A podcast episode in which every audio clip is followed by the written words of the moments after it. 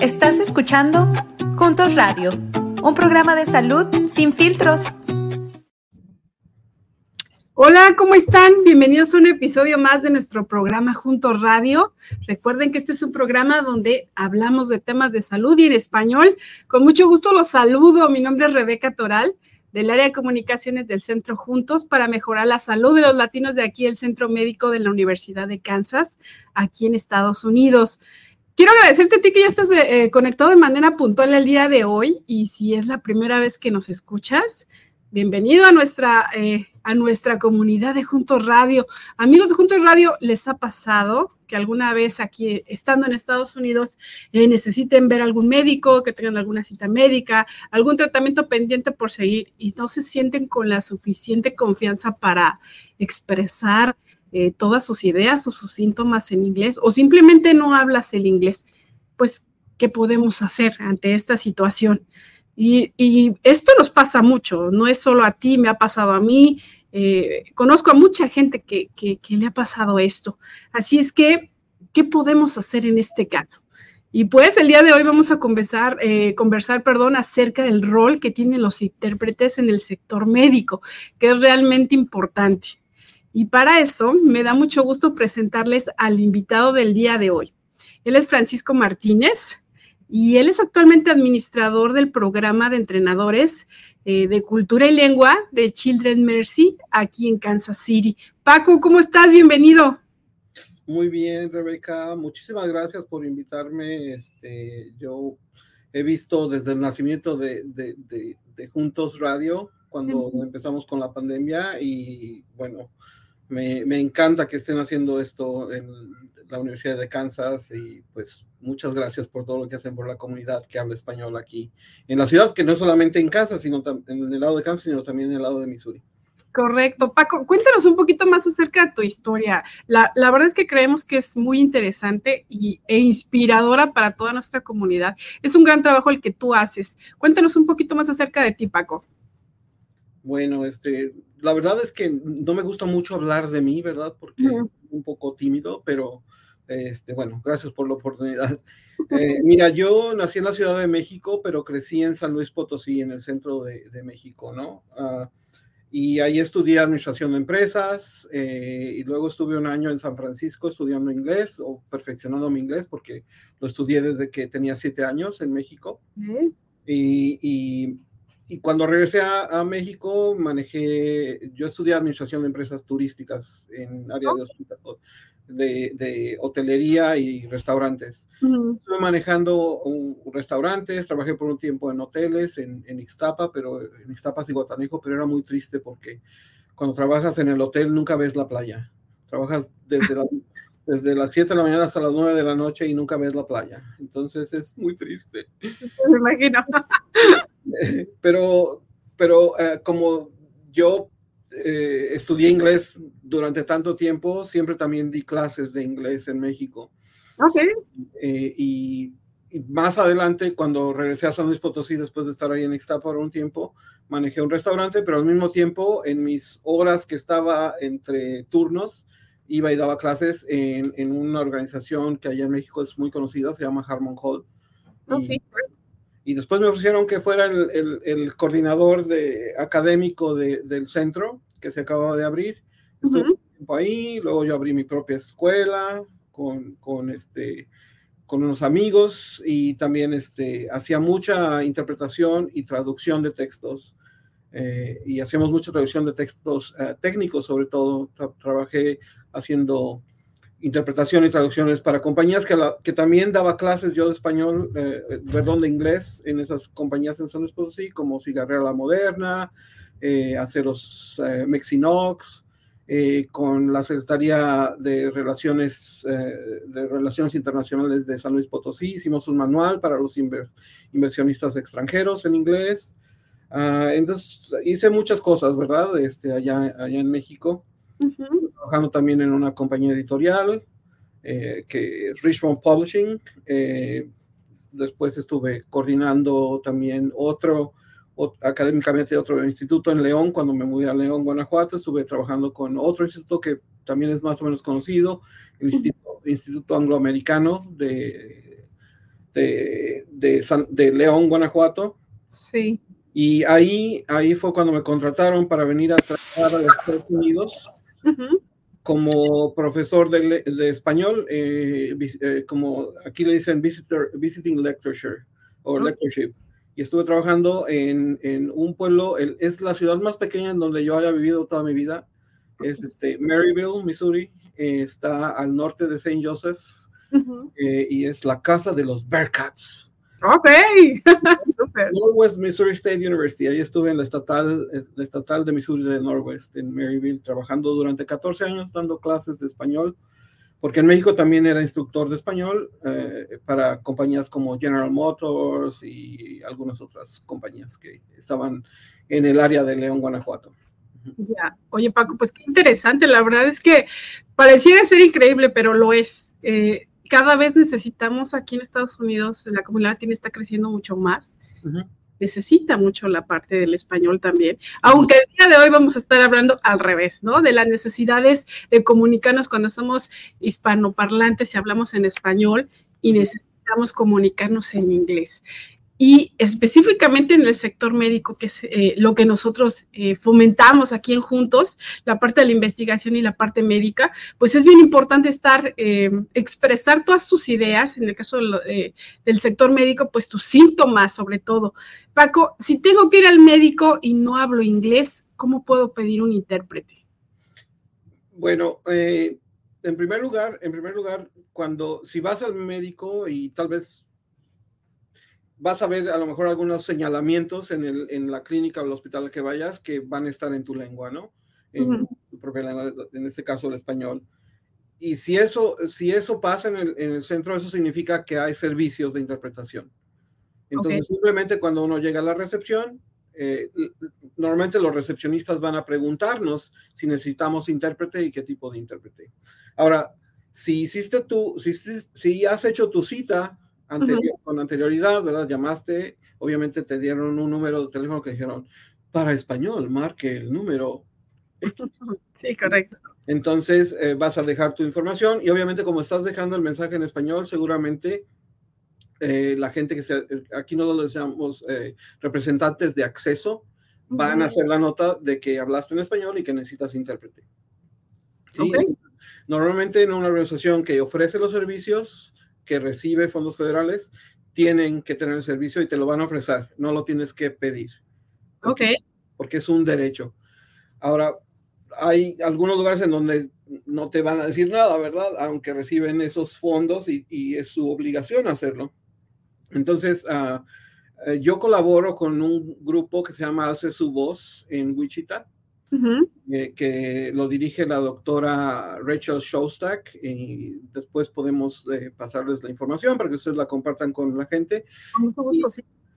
y, yo lo que hice fue crear una tarjetita que ellos imprimieron, la puedes poner en tu, es como tamaño credencial, la puedes poner en tu cartera. De un lado dice en inglés que tú sabes que, eh, que afortunadamente por el, el, título 6 del acta de los Estados Unidos, tienes derecho a recibir eh, servicios de interpretación y que por favor estás pidiendo de la manera más atenta que te, que te, den, que te ofrezcan el servicio. Entonces eso lo puede uno guardar en su, en su cartera, en su bolsita y cuando llegamos a algún lugar presentarla porque en, español ustedes pueden leer lo que dice y del otro lado en inglés lo puede leer la persona que se lo dan y, ahí ustedes nos ponen que su, su, lengua es, obviamente, está en español, van a poner ahí que hablo español y por favor necesito que me ayude un intérprete profesional. Ok, la, vamos a compartir este, con nuestro público y la vamos a subir a, redes también para que la gente tenga acceso a esta tarjeta. Es una genial idea, Paco, que ayuda mucho, que puede ayudarte mucho en una situación este, complicada. Entonces, Paco, retomando un poquito lo que nos estás diciendo, quiere decir que todos los hospitales que tengan fondos federales tienen, eh, es nuestro derecho eh, poder tener la asistencia de, una, de un intérprete cuando solicitamos una cita médica, ¿correcto? Eso es correcto y... Uh y bueno, la forma más sencilla de saber si tu, si tu hospital recibe fondos federales es si aceptan tu, tu Medicaid, tu Medicare o tu...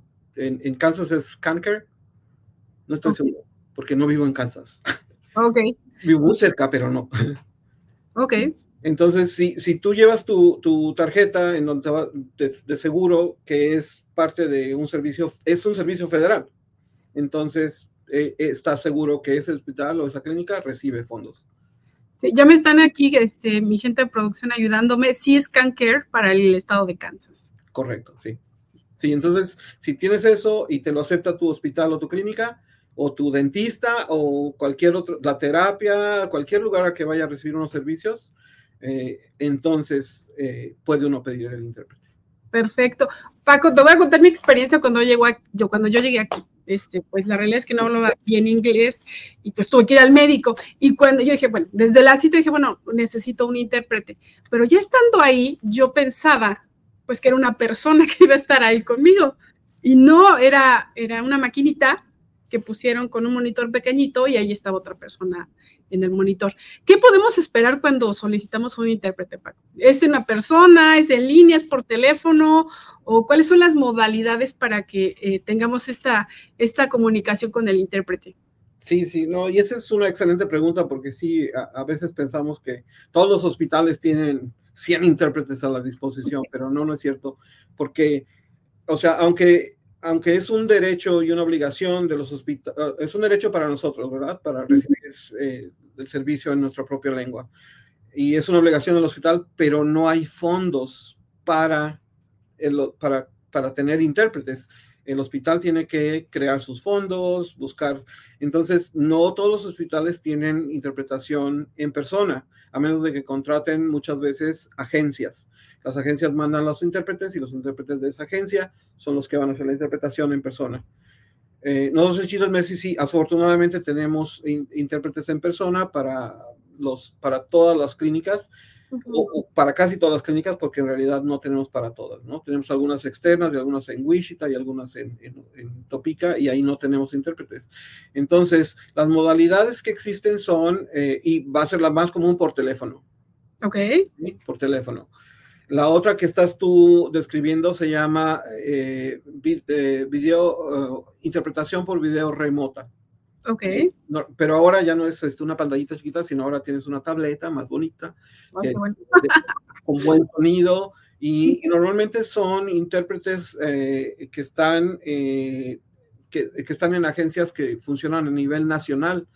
Y, muchas veces algo que, por ejemplo, nosotros en este país somos afortunados de que, que vemos tantos hispanohablantes, que realmente hay una profesión como la de intérpretes, ¿sí? Y se preparan y tenemos congresos y conferencias y, muchas cosas. Pero hay, hay algunas lenguas de menor difusión que solamente vamos a tener intérpretes por vía telefónica o por vía, o por vía de, de interpretación eh, remota por video, ¿no? Sí, porque son más especializados, por llamarlo de alguna manera. Hay menos, hay menos, básicamente hay menos porque hay menos, eh, hay una población más pequeña, ¿no? De, de, estas lenguas, de gente que habla estas lenguas. Y algunas veces eh, en, hay casos en, en, que las agencias de intérpretes están en otro país. ¿sí? Ok, entiendes. Conectar por teléfono, se tienen que conectar por el video porque, o sea, no hay alguien aquí en el país que hable alguna lengua que, que, sea de menor difusión, ¿no? Eh, o sea, que se hable menos aquí. Entonces, por ejemplo, nosotros como hispanos muchas veces, te voy a dar una, eh, eh, un ejemplo, tenemos una, aquí en, aquí en Kansas y Missouri hay una población bastante grande o significativa de, de mixtecos. Oh, qué interesante. entonces, los mixtecos es un grupo étnico de México en realidad es un, eh, eh, eh, y de hecho es el grupo de, raza originaria mexicana más grande actualmente. Sí, y hay, y hay mucha gente que viene para acá y no hablan español como primera lengua. Su primera lengua es el, mixteco, pero hay 70 variedades de mixteco. Wow, qué interesante. Solamente hay dos, dos intérpretes certificados nacionalmente de mixteco. Wow, deben estar ocupadísimos. Pues más que ocupados, muchas veces vas a hablar al sistema y te van a decir, no habla el mismo mixteco que yo. Probablemente, sí. Entonces, entonces eh, tratamos de hacerlo en español, obviamente tomando en cuenta muchas cosas, ¿no? Y, son, son, cosas que entrenamos aquí a los doctores que siempre tomen en cuenta que hay una, algo que se llama el alfabetismo sanitario. Ok. A la gente que viene a recibir servicios tal vez no sabe, no entiende la información ni sabe cómo usar la información si hablas como un médico con ellos. Claro. Paco, ¿qué se puede y qué no puede hacer un intérprete? ¿Qué limitaciones tiene? ¿O cuáles son sus alcances? Sí, bueno, como esta es una profesión real desde hace ya más de 10 años eh, y tenemos un código de ética, los intérpretes, los intérpretes tienen que seguir ese código de ética. Entonces, por ejemplo, yo, yo, yo sé que a veces algunas, algunos ah, pacientes dicen, ay, es que este intérprete es un poquito sangrón, no quiere hablar conmigo. okay. Es parte del código de ética. El código de ética te dice que tú estás ahí como intérprete para que la relación se cree entre el paciente y el médico. Tú solamente eres un vehículo de esa comunicación, ¿sí? Pero en realidad la, la relación tiene que ser entre el médico y su paciente o entre la enfermera y su paciente o cualquier otro eh, proveedor de servicios profesionales, ¿no? Entonces, uh, por ejemplo, nunca puede quedarse un intérprete solo con, con la familia o con el paciente que, que habla español en okay. un cuarto si no hay otro, si no hay otro, si no es el proveedor que tiene que hablar con ellos. Entonces, okay. siempre tenemos que salirnos, ¿sí? porque así evitamos que a lo mejor nos pregunten cosas que deberían preguntarle al, al, al doctor o a la enfermera o al dentista, ¿no? Eh, por eso nos salimos también y tratamos de estar un poquito separados para evitar ese, eh, sería poco profesional -huh. este, teniendo una conversación que después de todas maneras tenemos que interpretar para el médico. Ya, o sea, entonces esto es parte de un protocolo. Este, amigos de Juntos Radio nos están dando una información muy valiosa. El, el, intérprete no es alguien con quien podamos socializar, va a cumplir una función muy específica eh, y, la, y la cual es ayudarnos a que el médico entienda nuestros síntomas y el problema por el cual estamos ahí. Y eh, Paco, esto, de acuerdo a este, este, protocolo, yo, yo como paciente, ¿tengo que dirigirme al médico o tengo que dirigirme al, al al intérprete. ¿Cómo es esta interacción cuando, cuando, cuando estás ahí físicamente? Y esa, esa también es muy buena pregunta y, y bueno, es algo que, que no ocurre este, perfectamente todo el tiempo, porque obviamente como la única persona que sabemos que nos entiende es el intérprete, si uh -huh. el, intérprete, el intérprete, por ejemplo, se pusiera detrás del paciente, y esto nos pasa muy comúnmente, es que el, el, el, paciente voltea y te pregunta y entonces tú estás Exacto. interpretando, ¿verdad? En lugar de que estuviera viendo a su médico. Uh -huh. eh, hay un poquito de controversia en dónde debe situarse el intérprete también en una visita y bueno, obviamente también están las restricciones del espacio de la, del, del, del uh, consultorio, ¿verdad?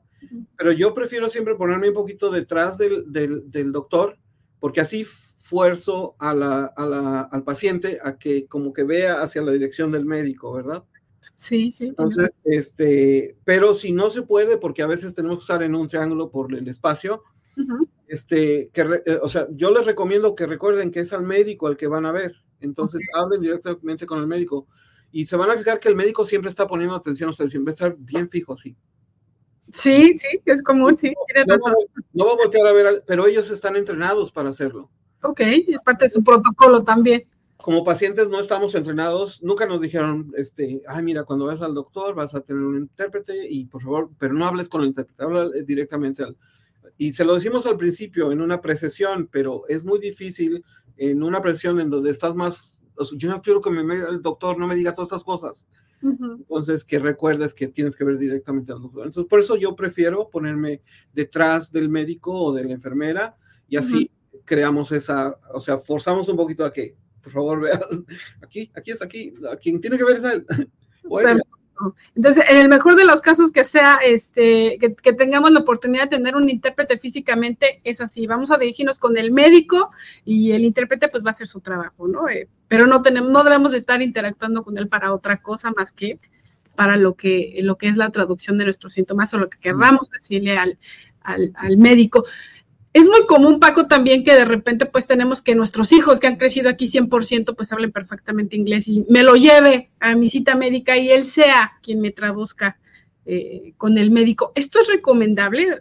Que mi hijo, cualquier familiar que pueda, o un amigo inclusive, que vaya conmigo a hacer algún trámite alguna cita médica, ¿esto es recomendable? ¿Cuáles serían algunas ventajas o desventajas de hacerlo? Ah, bueno, legalmente, legalmente, y esto es algo que sí quiero hacer mucho énfasis, es que los menores no pueden interpretar. Ok. Legalmente. Si, si un doctor le pide a un menor interpretar, pues parece que no conoce bien la ley. ¿Sí? Este, les estaba comentando del grupo de Alce Su Voz de, de Wichita State University. está, está tratando de crear también esa educación para el mismo médico, porque los médicos a veces, o los proveedores de servicios, son los que a veces dicen, ah, su, su niña está en la escuela, sabe inglés, ok, bueno, entonces antes de que llegue el intérprete o, o, que él nos interprete mejor, ¿no? Uh, lo, que, lo que deben de, de pensar las familias es que menores definitivamente no, menores de 19 años no. Ok si es alguien de la familia y tiene experiencia interpretando y no, por ejemplo, como habíamos dicho de los, de los eh, mixtecos, a veces, si no hay nadie más y es la única forma, un adulto podría hacerlo.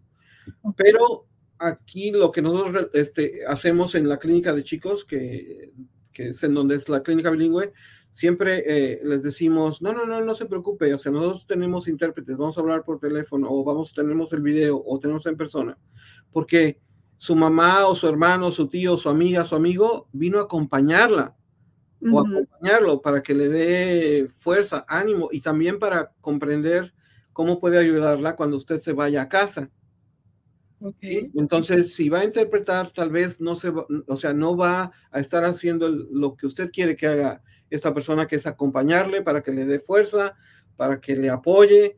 Entonces, todos queremos que usted se sientan apoyados. Entonces tenemos intérpretes, no se preocupe, vamos a traerlo al intérprete. Ok. Paco, ¿y qué pasa, por ejemplo, si, si yo tengo alguna discapacidad? Es decir, eh, tengo problema de audición o quizá no pueda hablar muy bien. ¿Qué pasa en esos casos? esas, esos, esos, casos son muy bonitos de trabajar como intérprete. Eh, bueno, aquí en Children's Mercy tenemos el sistema de, de, BRI, que es la interpretación remota en video, y, y tenemos también eh, eh, intérpretes de, lengua, de lengua de señas. Entonces se hace una interpretación ah, de tres vías. En, la, pantalla está tu intérprete de, señas que habla inglés y, y, ah, el ALS. Y entonces cuando la mamá habla, nosotros interpretamos eh, en inglés para tanto para el médico como para el intérprete de, lengua de señas. El intérprete de señas, normalmente le pedimos al paciente que, que, por ejemplo aquí, porque es pediátrico, ¿verdad? Paciente que esté enfrente de la pantalla y que ellos se comuniquen, ¿verdad? Así, y, y, después el intérprete de señas obviamente nos interpreta lo que, lo que ha señalado el, el, el paciente, ¿verdad? Entonces es, es, muy bonito. Eso se llama una interpretación en tándem, ¿no? Ok. Es una detrás de la otra. Me imagino. Oye, Paco, y cómo de este lado, ahora vamos a situarnos de este lado como paciente, ¿qué puedo hacer yo eh, para ayudar al intérprete a que me entienda y transmita mejor lo que le estoy diciendo? Pero digamos que para hacer mejor equipo con él.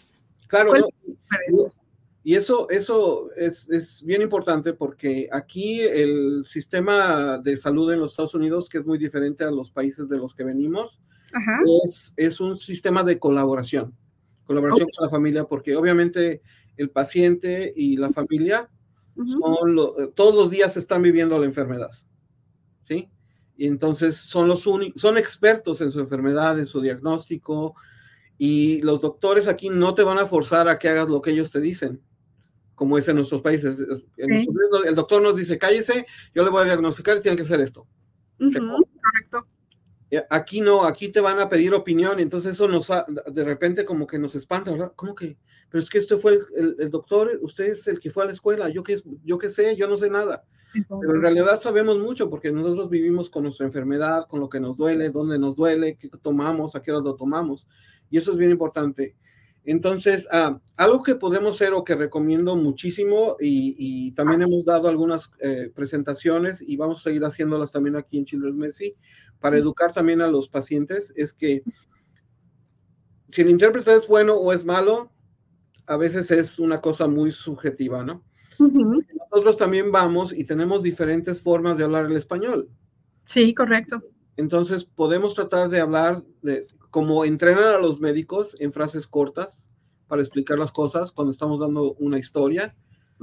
Ah, o también muchas veces algo bien bueno que hacer es tener una libretita de nuestras medicinas, nuestra enfermedad, un diario, y ahí apuntar para la siguiente visita, realmente quiero saber estas tres cosas. A ver, ¿qué es lo que debo entender de mi enfermedad? ¿Qué es lo que los doctores pueden hacer por mí? Y la última es, ¿qué es lo que voy a hacer yo en mi casa? Y también preguntas que, que, tenga cualquier otra pregunta, ¿no? De cosas que haya observado o que haya, de que se haya sentido.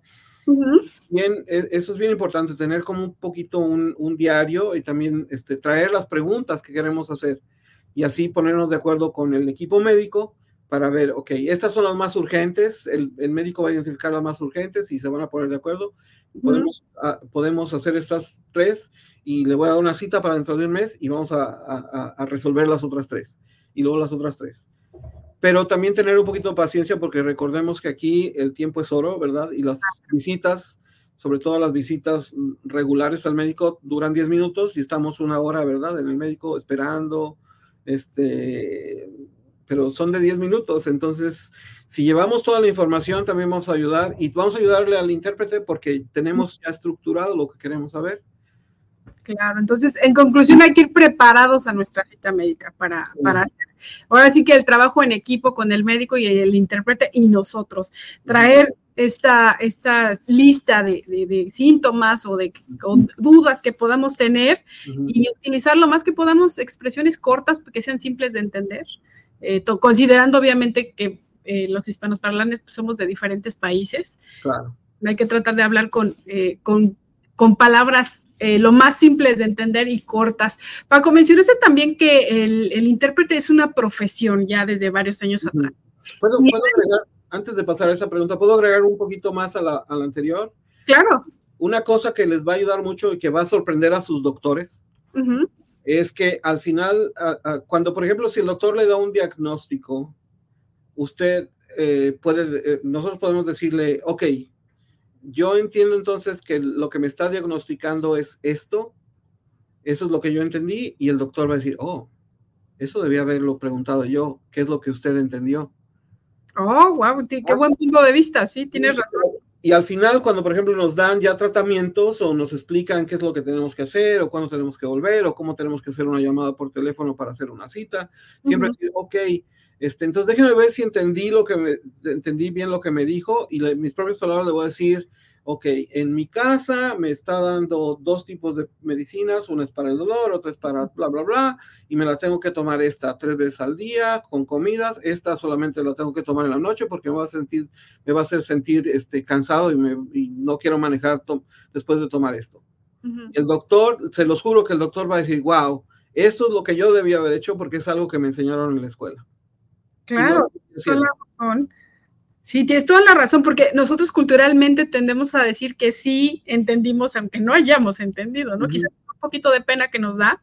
Uh -huh. El confirmar lo que entendimos que nos dijo las instrucciones, pues es algo muy valioso que también, eh, de alguna manera, como ya bien lo dijiste, empujamos al médico a recordar, pues, lo que tiene que hacer para que se confirme que efectivamente el paciente, nosotros entendimos las instrucciones de manera correcta y clara, Paco. Y, y no vamos a regresar más enfermos. Exacto. Sí. Entonces, pues bueno. eso, eso, ayuda muchísimo también. Perfecto, Paco. Ahora sí, eh, ayúdanos un poquito más a saber este contexto de a todos nuestros amigos de Juntos Radio que estén interesados en desarrollar esta profesión para ser intérpretes. Ah, sí, sí, sí. Uh, eh, en primer lugar, bueno, obviamente tienen, tenemos que ser bilingües, ¿verdad? En, en, en, inglés y otra lengua. Uh -huh. eh, la, las restricciones que hay en este momento es, no son, y, y, los requisitos que hay para hacerse intérprete no son nada difíciles eh, en, el, en, cuestión de edad y educación. Simplemente tiene uno que haber acabado la, la, el high school. Uh -huh preparatoria o bachillerato o el cole, como dicen por allá en España, uh -huh. y, eh, y, y, y, tener y ser mayor de 19 años. ¿Sí? Okay. Y haber tomado un curso básico para intérpretes. ¿sí? Okay. Y eh, aquí en Kansas City somos bien afortunados porque tenemos muchas organizaciones que ofrecen cursos básicos para intérpretes. Oh, qué bien. Sí, tenemos muchas, muchas, muchas, muchas. Este, por ejemplo, eh, el, el, curso básico es entre 40 y 60 horas. Entonces, aquí en, aquí en la ciudad, eh, el más antiguo, el primero que, que, se, que se ha ofrecido está en, en, el, en los servicios vocacionales eh, judíos o Jewish Vocational Services. Ok. City, y ellos ofrecen un curso que se llama Bridging the Gap. ¿Sí? Okay. Y ese es, el, ese es el curso original de los intérpretes en los Estados Unidos. ¿Sí? Y, y, lo ofrecen, creo que lo ofrecen tres o cuatro veces al año. Pero sí tiene uno que hacer un examen oral y hay varias cosas. Hay que presentar, obviamente, la documentación de que uno cursó al menos el high school o que tiene el GED. Y, y, y, bueno, se hace un buen examen para que realmente sea una persona que tiene las dos lenguas muy fluidas, ¿no? Y luego se toma ese curso y después de ese curso uno puede empezar a practicar en agencias, o sea, bueno, puede contratarse en agencias. Las agencias es normalmente el primer lugar donde los intérpretes van a empezar a trabajar, ¿no? Los hospitales es un poquito más difícil porque vas a, vas a necesitar tal vez un poquito más de experiencia o tener un curso más, más largo, más completo, que afortunadamente también aquí en, en, en Kansas City tenemos dos eh, community colleges o dos, uh, dos eh, junior colleges que ofrecen, tanto Maple Woods de eh, Missouri Community College ofrece, uh -huh.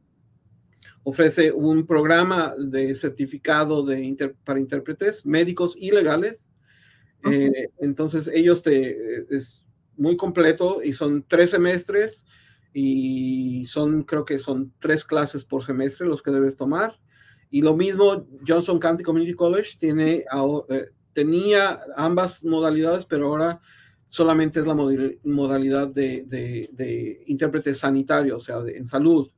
Okay. Y también son, son, y también son tres semestres, también nueve, nueve créditos, o nueve, sí, nueve créditos por semestre, y está mucho más completo.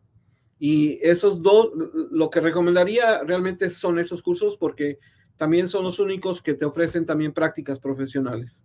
Entonces, la, en, esos dos, eh, en esas dos instituciones uh, reciben, eh, pueden ir a hospitales como University Health, antes Truman, pueden, ir, pueden venir aquí con nosotros a Children's Mercy y, y los intérpretes que trabajan aquí van a, van a ser como sus, sus mentores, ¿verdad? Sus, sus sí. tutores y van a trabajar con ellos y los van a educar mucho mejor. Pero hay muchos hay muchos. Truman o University Health también ofrece un curso que es solamente para español. Okay. Intérpretes de español y se llama SBA, que es Spanish Bilingual Assistant. Y mm. también los ofrece en. Y, y, son accesibles esos cursos básicos porque normalmente son o una noche o un sábado. Oh, ya, yeah. son cortos. Son 10 semanas aproximadamente. Oye, Paco, ¿y en qué áreas puedo especializarme? O sea, obviamente ahorita estamos hablando del tema médico, pero ¿hay algunas otras áreas en las que se especialice un intérprete?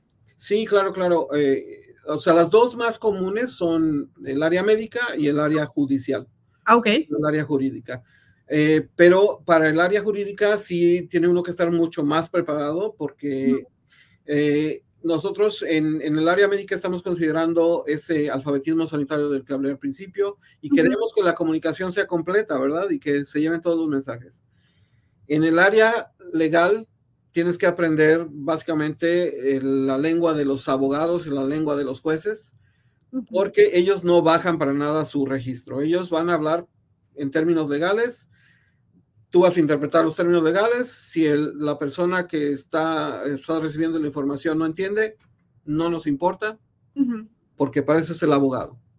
El abogado es el que tiene que interpretar la ley para su, para su cliente. Okay. Pero, pero se tiene que ofrecer el servicio de interpretación por si el, la persona que está recibiendo el servicio tiene preguntas, ¿verdad? Durante sus juicios o durante sus audiencias, lo que sea. Y también necesitas eh, esos, el, Missouri es parte del consorcio de, de, intérpretes legales, entonces se puede tomar el curso también, pero es un poquito más, eh, más tardado porque primero tienes que hacer como un, un precurso uh -huh. y es un par de días en, o es un, uno o dos días en, en, Jeff, en Jeff City, en Jefferson City, en, en, en, la corte de, de, allá, porque es el sistema de cortes el que lo maneja. Eh, y ahí es como un, es como un embudo, ¿verdad? Porque viene mucha gente, pero en ese embudo te dicen, tú no, o sea, no, no vas a funcionar aquí. Ok. La, la, segunda parte es otro curso de dos días. Después, en el tercer día o en el segundo día, ya al final, puedes hacer el examen escrito. Ok. Y si pasas el examen escrito, entonces tienes derecho a tomar el examen, el examen oral. Bueno, ya estamos este, compartiendo información muy valiosa para todos nuestros amigos de Juntos Radio que estén interesados en, en aquí eh, o ser, volverse un intérprete como una profesión. Paco, eh, invitados eh, del día de hoy, se nos está acabando el tiempo desafortunadamente. ¿Quieres ayudarnos con algunos mensajes para cerrar el programa, Paco? Bueno, uh, también nada más rápidamente, la tercera, la tercera, uh, la tercera digamos, el tercer grupo de intérpretes que existe también es el intérprete comunitario ahora, y son los que hacen interpretaciones, por ejemplo, en escuelas para las reuniones de, padres de familia y cosas por el estilo. Y básicamente, mm, eh, después también te mando la información porque hay una organización aquí en, Missouri que acaba de recibir una beca bien grande para, para, para, para entrenar intérpretes escolares. Este año. Entonces les voy a pasar esa información uh, más adelante. Eh, y es una oportunidad para cualquier persona, como ya dijimos, mayor de edad que haya terminado high school y que tenga las dos lenguas, para recibir este, este, este instrucción de, forma, de forma gratuita. Oh, wow, eso está, esto está buenísimo, Paco. Gracias por compartirlo. Y claro que sí, con mucho gusto lo vamos a poner en nuestros medios de comunicación en juntos. Y, y bueno, amigos, esto ha sido todo por el día de hoy. Paco, un abrazo. En verdad agradecemos mucho de tu tiempo. Nos diste información súper valiosa el día de hoy. Así es que muchas gracias de nuevo. Queridos amigos de Juntos Radio, pues pasen una linda tarde. No se olviden en seguirnos en todas nuestras redes sociales. Encuéntrenos como Juntos KS y nos estamos viendo para el próximo episodio de Juntos Radio. Gracias. Muchas gracias, Rebeca. Y también muchas gracias a todos los que sintonizaron y que tal vez más adelante en el futuro, si está esto guardado en, en, ahí en la nube, que lo vayan a ver, porque gracias por su tiempo, por querer aprender más y también porque, pues, por preocuparse por uno mismo, ¿no? Por su, por la seguridad y la salud de uno mismo, que es bien importante y aquí hay todas las oportunidades para hacerlo. Gracias, Paco. Un abrazo a todos y nos vemos en el próximo episodio. Buena tarde.